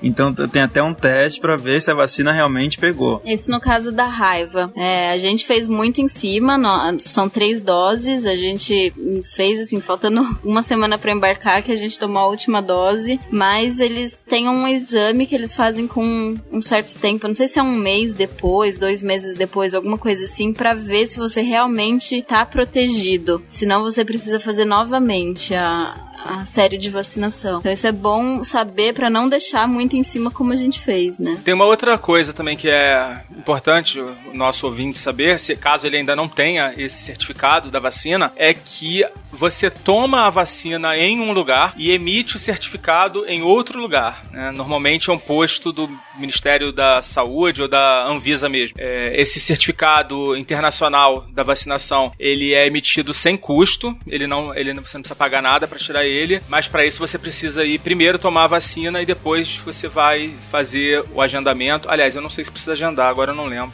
Não, Vocês tem sabem? alguns lugares que ele distribui no mesmo ato, viu, Foca? Dependendo do lugar, ele distribui no mesmo ato. Então, por exemplo, você pega alguns aeroportos ou terminais. No aeroporto do Galeão você não precisa de andar. Você pode ir direto lá no, no departamento, numa sala que eles têm da Anvisa. Se tiver fila, você vai entrar na filinha, mas as duas vezes que eu precisei ir, estava muito vazio. É, você preenche um formulário e eles emitem na hora e te entregam. Eu só não aconselho você fazer isso no dia que você vai viajar. É, porque Porque você pode não dar essa sorte e tá cheio e seu horário de voo tá e também se apertado. e não tem um prazo de 10 dias, né? Se for, se for para o destino que você está indo, e Exatamente. for, ele se ele vai exigir, não vai estar na validade. Exatamente. Mas você precisa de 10 dias que você tomou a vacina. Isso. Não ah, é entendi. do- Você o- poderia. Mas eles dão a vacina no- nesse posto do Galeão? Não, não, Não. eles não dão a vacina. Ah, você tem que entendi. tomar a vacina em outro local, mas para você fazer a carteirinha internacional, Uhum. você precisa ir nesse posto. É, são vários postos, né? O Galeão tem um posto da Anvisa. E lá eles vão te dar apenas o certificado. Você vai levar o do posto, né? Aquele simplesinho. E eles vão te dar um certificado, um cartãozinho amarelinho, é, comprovando. Mas aí ali sim você tem que estar com os 10 dias do posto, né? Entendi. Você che- tem que chegar lá com 10 dias. Só que eu vi muitas pessoas nas duas vezes que eu fui, não, eu, eu tô atrasado, meu voo vai sair agora. E assim, correndo pra poder pegar o cartãozinho da é, carteirinha internacional. E assim, eu não aconselho porque você pode não dar sorte de conseguir, de ter fila, de ter mais Uhum. gente e você perder seu voo por conta disso. Vou fazer uma pesquisa, vou botar esses links do, dos postos, onde, onde tem, onde, onde que se vacina, e vou botar na, na postagem. Bastante informação pra colocar lá no site sites. Bom, gente, a gente tem muitos assuntos ainda pra falar de, sobre planejamento. A gente ainda vai falar sobre orçamento, sobre dinheiro, cartão de crédito, travel money, essas coisas. E vai ficar para um próximo episódio. Hoje a gente vai ficando por aqui. Obrigado, galera. Obrigado, Gabi. Valeu, pessoal. Até a próxima. Fala, Samir. Dá um abraço, manda um abraço aí pro pessoal. Galera, um abraço, mantenha os seus documentos em ordem, visto em ordem e vacinas em ordem. Passaporte sempre na validade, né? Pelo amor de Deus. Exato, e cuide dos seus documentos, por favor. Vini, Nini, obrigado mais uma vez por esse esforço que vocês fizeram aí pra estar com a gente aqui hoje. Ah, muito obrigada. Obrigada pelo convite mais uma vez. E é sempre que der, a gente tá aqui, né? Imagina, vocês já são de casa já. Uma coisa que a gente descobre é que às vezes a gente se sente deslocado em algumas conversas, porque a gente ama falar das nossas viagens, das nossas experiências. Por isso que a gente acordou cedo pra caramba pra estar aqui, porque a gente adora falar sobre isso. Legal, cara. Tati, eu só peço que você siga o exemplo do nosso casal Lhama e chegue pra ficar. Pode deixar. Tamo junto e adorei participar, muito legal. Espero estar aí contribuindo com vocês na próxima. Então é isso aí, a gente vai ficando agora com parlatório, vamos ler as nossas mensagens e daqui a pouco a gente volta.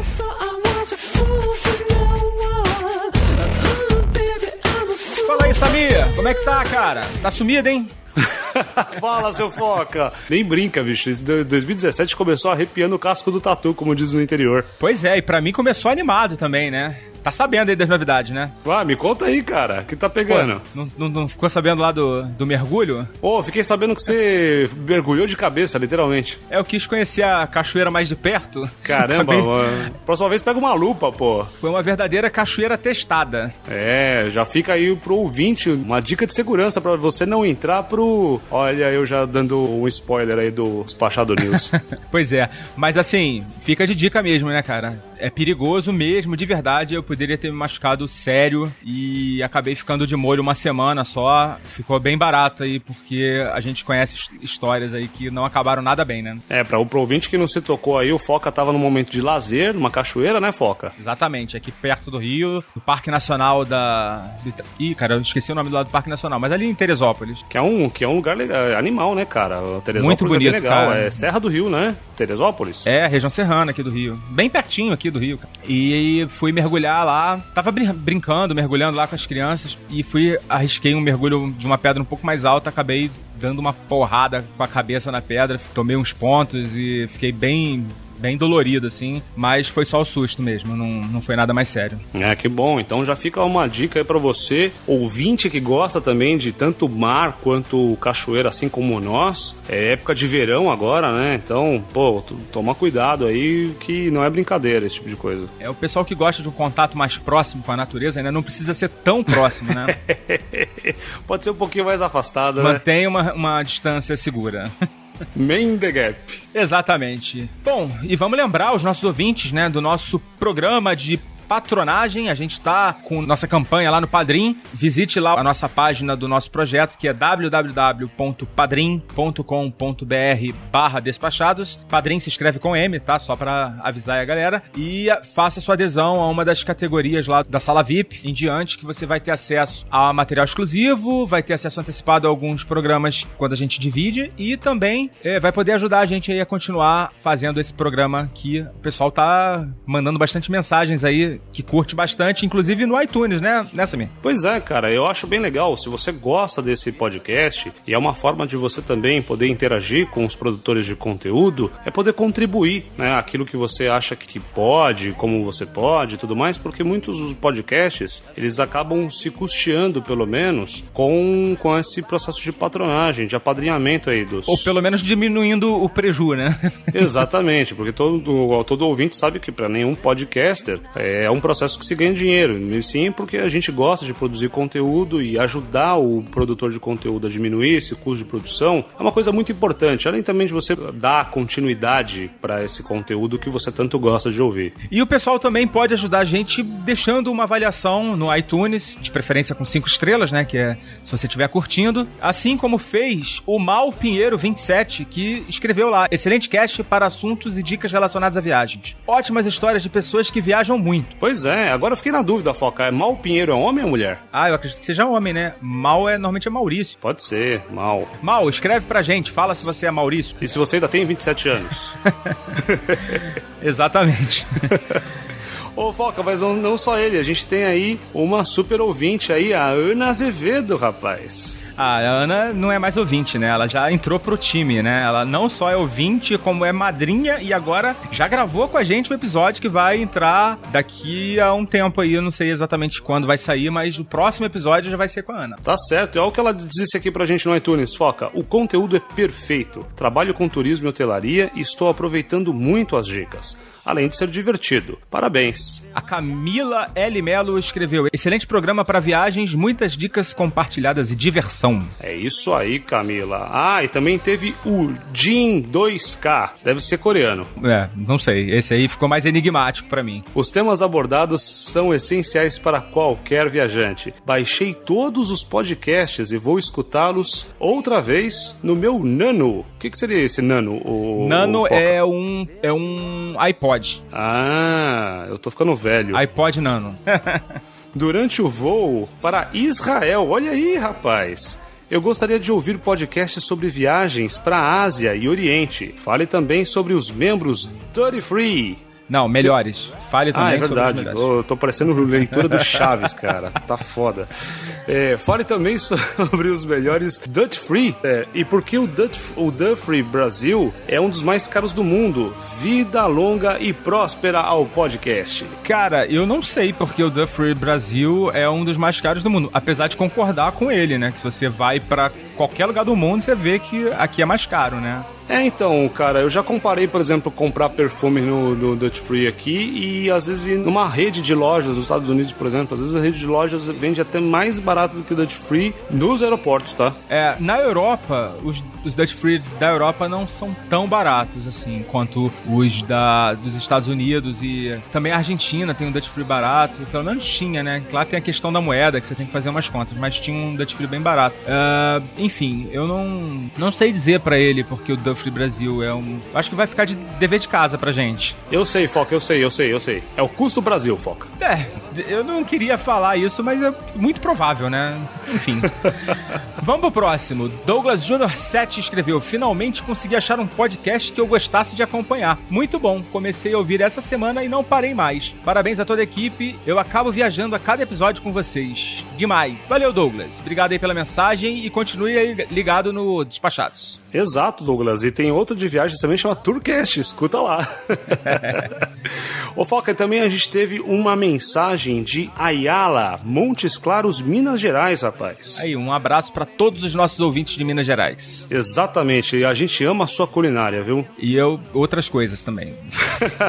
Olá, pessoal. Amei o podcast. Super interessante. Conteúdo de muita qualidade. Produção sensacional. Sem falar que a voz de vocês é muito agradável de ouvir. Vozes de veludo. É, deve Na... estar falando da sua e do Paulinho, né? Da Só minha... pode ser do Paulinho, eu, cara. imagino que não seja. Só pode ser do Paulinho. Na verdade, é o único podcast que acompanho, já que tentei ouvir outros, mas para mim não tem melhor. Parabéns. Sou despa... Hashtag sou despachados. Olha aí, Olha aí. muito obrigado, Lançando Ayala. moda, lançando moda. Vamos lançar essa hashtag aí, galera. Opa, Bota sou aí. despachado. Gostei dessa. Legolas YFTP escreveu: Este é um dos melhores podcasts sobre dicas de viagens. Sucesso sempre. Valeu, Legolas. Muito obrigado, Legolas. E a gente também teve uma mensagem de Sorrabi. Eu vou ler melhor aqui, viu, Foca? É Sorrabi. É, porque tem três R's, né? Aquele podcast que lhe faz ficar ansioso para sair do próximo episódio. Olha aí, Sorrabi. Ele... Quer uma dica? A padrinha a gente aí, ó.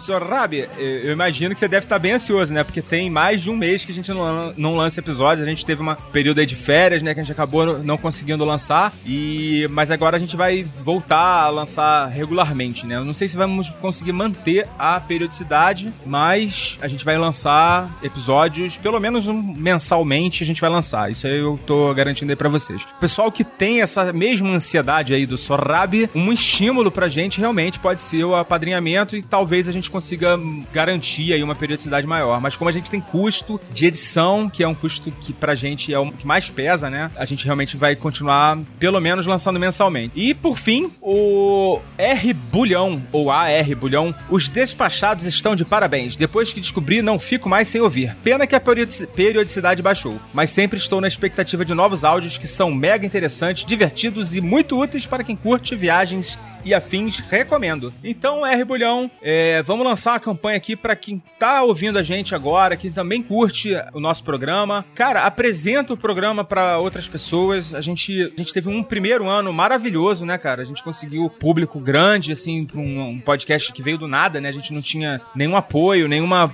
plataforma de divulgação e a gente conseguiu um público legal. Mas, assim, no final do ano, assim, de outubro, mais para o final do ano, a gente deu uma estabilizada né, no nosso número de ouvintes. Então, assim, vamos lançar essa campanha para que nesse ano de 2017 a gente consiga crescer mais, atingir um público maior e para isso a gente precisa de vocês, cara. Apresenta o programa para um amigo, para alguém que gosta de viajar, compartilha nossas, nossas publicações lá no Facebook para as pessoas também terem conhecimento, principalmente as publicações dos episódios, né? É muito importante, né, Foca? E também eh, fica uma dica para que você possa é, despachar o nosso nosso podcast para aquele seu amigo que gosta de viajar, seus familiares, né? Então tem muita coisa legal que a gente gosta de compartilhar. E mais do que isso, às vezes a gente pode também ser uma fonte de informação, porque o fato de você poder ouvir o podcast, você pode mandar suas dúvidas e a gente pode te ajudar aí com alguma coisa que a gente já tenha passado por experiência. E é verdade. Hoje, inclusive, tem dúvidas aí de ouvintes para a gente responder aqui. Então vamos para a leitura de e-mails? Vamos começar então. Olha aí, Foca, e nosso, os nossos e-mails aqui, recados também estão recheados, viu? Não é só o iTunes não, rapaz. O primeiro que eu vou ler aqui é do Isnardo Villarroel, que inclusive é um dos nossos padrinhos. Um dos primeiros, inclusive. Um dos primeiros, olha aí. Estou sumido porque nos últimos meses o trabalho está me consumindo bastante. Tanto é que resolvi dar uma escapada a Punta del Este e Montevidéu. Olha que legal, Foca. Eu adoro esses dois lugares. Eu nunca fui, cara, pro Uruguai. Pô, pode ir que é fantástico. Entre os próximos dias 26 e 29, é, na verdade a gente, é, a gente tá gravando hoje dia 31, ele voltou do dia 29. Inclusive ele falou que foi bem legal lá a viagem dele. Já ah, me deu é uma verdade. já me deu um alô. Já, então, assim, ó, dos dias 26 e 29 ele foi lá para dar uma arejada na cabeça, que eu acho que é uma coisa muito importante para todo mundo, né, Foca? Que pode aí dar uma arejada é sempre importante. É, Será... viajar é uma das principais estratégias, né? Exato, para dar uma desacelerada, criar novas ideias. E aí ele continua dizendo o seguinte, Foca. Será uma passagem breve, mas como já conheço o principal de Montevidéu e será a minha primeira vez em Punta, acho que vai ser legal. Olha, realmente, Punta del Este é um negócio espetacular. Estou ansioso pela publicação dos próximos episódios do Despachados. Os últimos foram muito interessantes, em especial lembro do último sobre as novas regras da ANAC, bem informativo, e os de Nova York com um amigo gringo. Enquanto ouvia nas caminhadas do trabalho para casa, dava risada dos causos e relembrava a minha passagem pela Big Apple, em março de 2014. Eu e minha esposa gostamos de visitar a cidade, em especial os museus e as partidas da NBA e NHL. NHL? NHL. NHL? O que, que é NHL? É. é, eu acho que é de hockey no gelo. Eu acho, cara. Tem certeza ah, não. Olha. Olha aí, rapaz. O que nos deixou um tanto traumatizados foi o atendimento nas lojas, geralmente mal-humorados e displicentes. Olha aí, rapaz. Parecia que o pessoal. É, eu, eu, não, eu não lembro se eu cheguei a comentar alguma coisa a respeito disso no episódio. Sério mesmo, Foca? Tem um mau tratamento com o turista lá, rapaz? Com qualquer um, cara. Olha aí, parecia que o pessoal só estava atendendo porque a vida não tinha dado outra oportunidade melhor para eles. Muito triste. Com o passar dos dias, passamos a adotar uma técnica que se mostrou infalível. Ao entrar em uma loja, já procurávamos avistar o primeiro vendedor com cara de latino. E esses sim nos tratavam bem, e a partir daí o passeio ficou melhor. O curioso é que no ano seguinte estivemos em Seattle e o tratamento dos vendedores era totalmente distinto. Todos muito amáveis e curiosos sobre o Brasil. É, Seattle não é uma cidade que tenha muitos turistas brasileiros, né? E a cultura da costa leste é muito diferente da costa oeste. É... Normalmente o pessoal da costa oeste é mais aberto aberto, é mais extrovertido. Tem uma cultura um pouco mais parecida com a nossa, né? E realmente não é porque eu tenho implicância com Nova York, é porque realmente, cara, é, é uma coisa que você repara e não foi só o Snardo que reparou, mas é uma dica legal, né? Procurar os vendedores latinos lá das lojas, porque lá não é tão comum, por exemplo, quanto em Miami, né? Em Miami vai ser difícil você achar um vendedor que não seja latino, né? É, o bom de Miami é que todos os vendedores lá são poliglotas, né, cara? Eles falam a língua que você puder comprar. Em Miami? É, é língua Pô, do, lá do dinheiro. Não tem essa. Voltando ao momento presente, deixo um grande abraço para você e toda a equipe. Espero em breve voltar a um ritmo mais moderado no trabalho. E aí sim poderei frequentar a comunidade no Telegram. Pelo visto, está bombando. Tá sim, a galera lá é bem ativa. Inclusive fica o lembrete, né? É um dos benefícios dos nossos padrinhos, né? Participar lá da nossa comunidade com, inclusive com os nossos, com os participantes aqui do podcast, né? É isso aí, a gente vai interagir, tirar dúvidas, compartilhar fotos, momentos e vamos lá. Também recebemos a mensagem do Fabrício Dutra. Boa noite, muito bom o podcast, tenho ouvido bastante. Estou ansioso pelo podcast sobre idiomas, para ouvir melhor a história do Apple Juice. É, foi a Monique que falou do Apple Juice lá no, no episódio, agora nem lembro mais qual foi o episódio, mas é, também saber dicas de como se virar com o idioma inglês e francês, pois vou para a França e Inglaterra em abril deste ano. Bom, dica para França: se você não fala francês, em Paris provavelmente você não vai ter problema de falar inglês, contanto que você pelo menos inicie seus diálogos em francês com um s'il vous plaît, pardon, alguma coisa do tipo, para você, aí sim, você pedir pra pessoa pra falar em inglês. Se você chegar falando inglês, talvez você tenha problemas. Fora de Paris, fora das cidades maiores, talvez você tenha problemas porque nas cidades menores, algumas pessoas não. Aliás, muitas pessoas não falam inglês. Na Inglaterra, você, sabendo falar o básico do inglês, você vai se virar bem, eu acredito. Exato. Eu diria o seguinte: vai muito da experiência de cada turista. Eu não tive nenhum problema na França em relação a isso, mas dá para perceber quando você vai conversar com as pessoas mais velhas e tudo mais, né? As mais novas é mais fácil, ou talvez seja uma probabilidade maior de você encontrar uma pessoa mais jovem falando inglês do que encontrar pelas pessoas mais velhas. E na Inglaterra tem o, a diferença do sotaque. Eu não tenho nenhum problema, porque eu sempre tive professores britânicos, mas à primeira vista, assim, para quem não tá acostumado, pode sentir um pouquinho de dificuldade. É, tem que acostumar o ouvido, né? Mas, cara, é. Como a gente já falou em podcast até de intercâmbio, você tem que meter as caras mesmo, vai lá e vai, vai funcionar. Vai sim, vai sim. Uma frase legal para você começar uma conversa na França é bonjour, né? Ou bonsoir, je ne parle pas français, que é não falo francês, e parlez-vous anglais, que é você fala inglês, aí se a pessoa falar, ela com certeza vai, vai falar com você numa boa. Fica aí a dica. Bom, a gente também teve um e-mail, foca do André Tenório. Pessoal, algum de vocês já viajou com esses novos cartões de crédito da Elo? Agora com a parceria com a Diners, ele é bem mais aceito no exterior? Segundo meu gerente de banco, é. Mas sabe como é, né? Prefiro a opinião dos viajantes mesmo. Ô Samir, eu acho melhor ele levar um Visa um, ou um Master pra garantia, porque eu não confio não, cara. O Elo é uma bandeira daqui do Brasil, né? E eu não conheço ninguém que tenha usado ele lá fora também. Então, leva É, um Visa ou um Master para garantia. É, uma bandeira relativamente nova. Eu não sei dizer como que é a aceitação, eu não tenho é, um cartão com essa bandeira. Posso dizer que Diners já foi uma bandeira muito mais conceituada, né? Também não, eles pararam de investir um pouco em, em propaganda, marketing. Também não sei dizer como Ó, eles eu já, estão. ô, Samir, eu já tive um cartão da Elo, inclusive aqui no Brasil eu tive problemas de lugares que não aceitava ele. Então, se aqui no Brasil você pode ter problemas, imagine lá fora, né? É, eu diria que 70% aí dos cartões de crédito no mundo estão aí divididos com Mastercard e Visa. Então, acho que já É, que você vai fora, pra o fora... Amex e o Diners também são muito bem aceitos, né? É, então eu- exterior, eu, acho né? que é sempre bom você não ficar refém de um único plástico. Você possa E- ter mais de um para suas viagens. Porque às vezes, pô, um bloqueia, acontece alguma coisa. Então, assim, por uma questão de gestão de risco, você ter mais de um vale a pena. É, inclusive isso aí é spoiler, hein? Spoiler do próximo episódio, que já tá gravado e vai ao ar daqui a um tempo.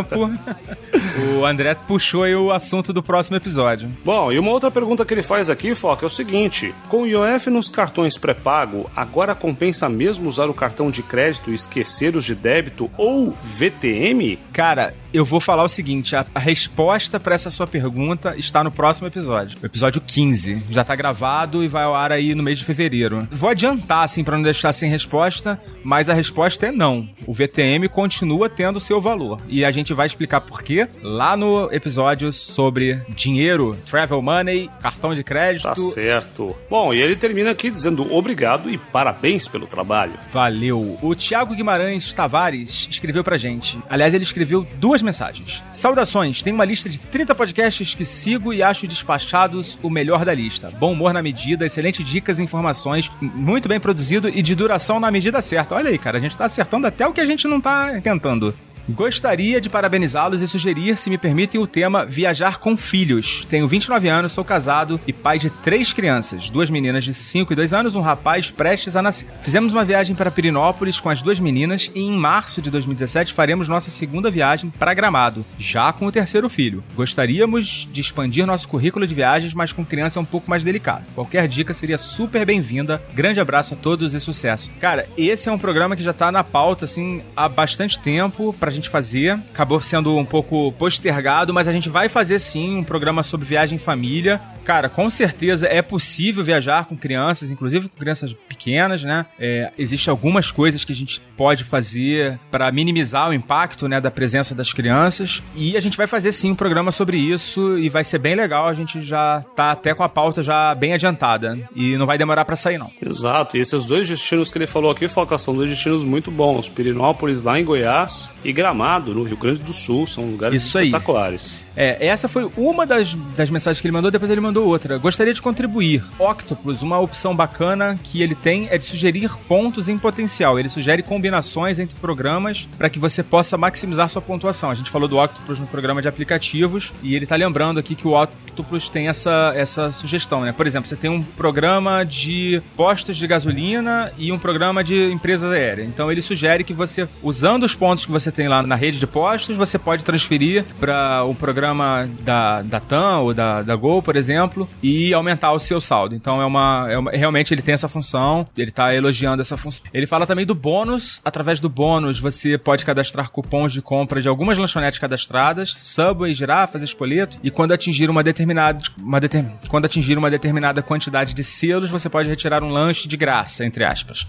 Não é nada mágico, mas pode quebrar um galho. Não tem muito a ver com viagem, mas tem a ver com fidelidade, né? Com programas de fidelização. Outra coisa é que ele falou do Google Trips, ainda precisa melhorar, a gente também falou isso no programa, mas para uma viagem em Gramado, ele falou que a plataforma sugeriu muitas opções de passeio, inclusive já disponibiliza no aplicativo informações sobre o voo dele. E ele, e ele consegue deixar isso offline se ele precisa, não tiver com conexão durante a viagem. Isso também a gente tinha falado, né? Realmente ele tem bastante informação sobre os destinos e isso é uma coisa que o Google tá investindo pesado, cara. Através do Google Maps, na verdade, ele consegue que as pessoas de uma maneira espontânea façam avaliações dos locais e dê informações sobre horário de funcionamento, telefone, o... e assim, é uma... a tendência é que o Google Trips cresça muito nesse ano, porque a... o Google é um monstro, né? Realmente ele tem uma força muito grande. Pois é, cara, nessas horas eu, eu me sinto muito velho, eu não uso aplicativo nenhum, rapaz. Ah, você tá realmente dando mole aí, porque, cara, eles ajudam muito na, na hora de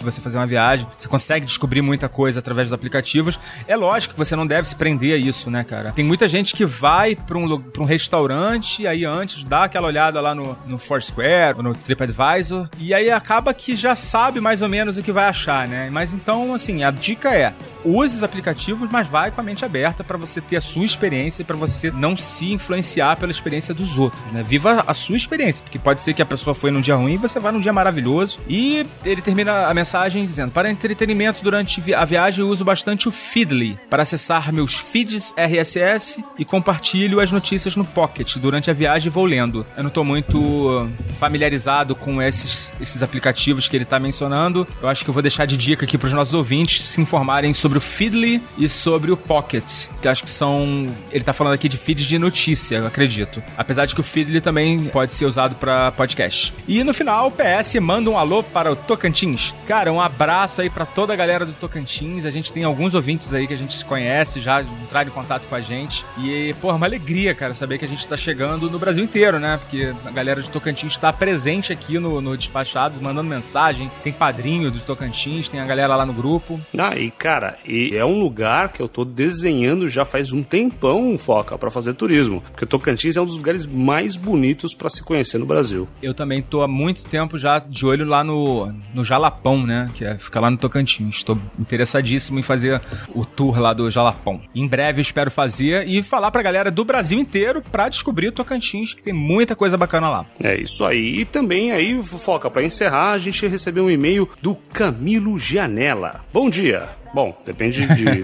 vou, vou, vou, vou, ler como ele escreveu, hein, Foca? Bom Beleza, dia. vambora. Venho acompanhando através do podcast os excelentes temas que são produzidos por vocês. No último, escutei sobre Plano de Milhagem Parte 2. Curti bastante, porém senti falta de falarem sobre como é feito esses acompanhamentos de uma forma organizada e controlada. Costumo utilizar o Skyscanner e o Google Fly para buscar passagens baratas. Gostaria de saber se existe outros meios, alertas e formas de pesquisar, seja em apps ou seja na própria internet, principalmente relacionado às ofertas de milhas. Agradeço desde já. Ele tá comentando no episódio de milhas que já tem bastante tempo que a gente lançou. E depois do episódio de milhas, a gente lançou é, o episódio de aplicativos, né? Em duas partes. Que, aliás, é o nosso episódio disparado mais baixado. E tem bastante informação sobre essas dúvidas que ele tá colocando, né? É, fala de aplicativos para compra de passagem, aplicativos para acompanhamento de milhagens. O principal que a gente recomenda, a gente já falou aqui, é o Octopus, né? E ouve lá que você vai ter bastante informação. A gente fez dois, dois programas praticamente sobre o tema que você tá perguntando aí. Muito obrigado também, Camilo.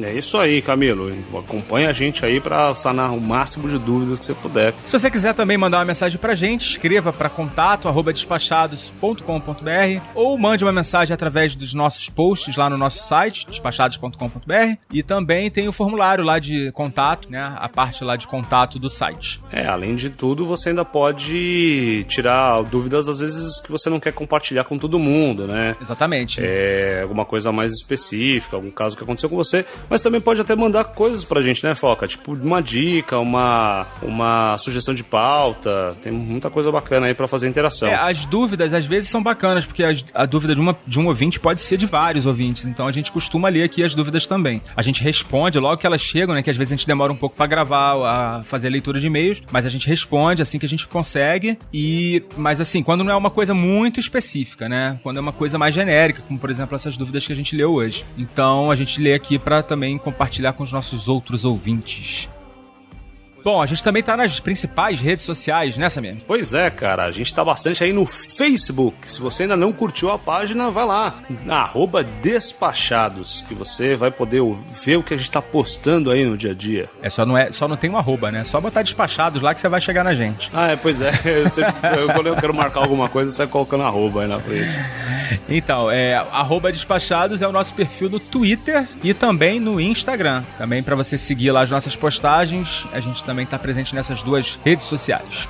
E a gente está chegando ao fim de mais um episódio da nossa jornada épica rumo ao desconhecido, primeiro de 2017. Esse ano aí que promete pra gente, né, cara? Pois é, 2017 é o ano da esperança, porque olha, vamos lá, fé em Deus e pé na tábua. é, apesar de 2016 ter sido um ano difícil para todo mundo, né? Pro podcast Despachados foi o nosso ano de, de debut, né? Pois é, rapaz. Então, que 2017 seja ainda melhor. Para todos nós. E aí, você tem algum recado aí, cara, pros nossos ouvintes? Tem sim, Foca, tem dois recados muito importantes. Foca, já ouviu falar de uma cidadezinha chamada Urubici? Já, você já me falou de Urubici. Pois é, rapaz, esse ano a gente vai lá para Urubici, então se você, ouvinte dos despachados, puder entrar no site da Infinity, infinity.tour.br, vá lá, a gente lançou todas as programações de 2017, lá tem Urubici, Bambaí... Mas tem que, tem que ir em julho para Urubici ou agosto, início de agosto também, é bom. Assim. Exatamente, a gente vai pegar, pegar o... Então, na verdade, a gente vai pegar agradável. o... É, gente vai pegar ainda abril, Foca, que a gente conseguiu pegar um feriado prolongado, tem uma coisa bacana. Mas em junho, Foca, a gente vai pro terceiro ponto mais alto do Brasil, cara, o Pico da Bandeira. Pois é, cara, tava finzão de ir, mas vocês vão no meu aniversário, cara. pois é, como, cara, né? eu vou cantar parabéns pra você. Vou fazer um. É, vou pedir pro. Faz uma live. Vou pedir pro, live lá de pro cima. Renan, eu vou pedir pro Renan lá do, do Na Trilha fazer tipo aquele happy birthday to you, sabe? Lá em Não, cima não, pra você. Dispenso, dispenso. e uma outra coisa, Foca, você já ouviu falar de, do termo low and slow? Cara, não. Nunca ouvi falar desse low and slow. Slow, pois é, Foca. Low and slow é um termo em inglês que a gente usa no churrasco americano, que é pra fazer uma coisa devagar e lenta, rapaz. A gente tá promovendo alguns eventos de carne aqui na capital paulista. Tem umas dicas aí no post. Dá uma olhada no que a gente tá aprontando lá, porque a gente vai bagunçar a capital paulista e foca. Se prepara que a gente também vai bagunçar a capital carioca, hein? Opa, tô dentro, hein? Só falar que pra comer churrasco, chamou, falou com a pessoa certa. Vamos lá então. É isso aí. Tem mais alguma coisa? Não. Acho que aqui fechou. Então, beleza. Então vamos fazer, lançar essa campanha aí, né, para o pessoal que tá curtindo o Despachados apresentar o programa para um amigo, né? Pelo menos um amigo que você saiba que curta viajar, ou que ainda não tenha tido a oportunidade de fazer muitas viagens, mas que tenha assim, aquele espírito mais aventureiro, mais despachado. Apresenta o programa para ele, porque quem sabe a gente também não vai estar tá ajudando essas pessoas a descobrirem um pouco do mundo, a descobrirem um pouco que é possível você se despachar aí pelo mundo afora. Exato, e mais do que isso, você também pode ajudar até contribuir com informações úteis e de qualidade para aquela pessoa que às vezes tem uma curiosidade, ou então que ah, tem mitos na cabeça, né, Foca? Achando que não pode viajar ou que tem algum receio. É uma coisa bem legal para ser uma fonte motivadora para que você saia do sofá. É isso aí, galera. E por enquanto a gente vai ficando por aqui. Se liga aí que em fevereiro a gente vai lançar mais um episódio, né? A gente tá lançando esse episódio no dia 1 de fevereiro. Excepcionalmente a gente teve esse mês aí de férias forçadas, né? Que eu tive ficar de molho. Mas em fevereiro vai ter mais um episódio. A gente vai se falando pelas redes sociais, pelo nosso e-mail. E por enquanto é só isso. Obrigado pela sua audiência. E obrigado pela sua paciência. E foca na viagem. Tchau. Valeu, galera. She's a silver lining, Lone Ranger riding through an open space. In my mind, when she's not right there beside me, I go.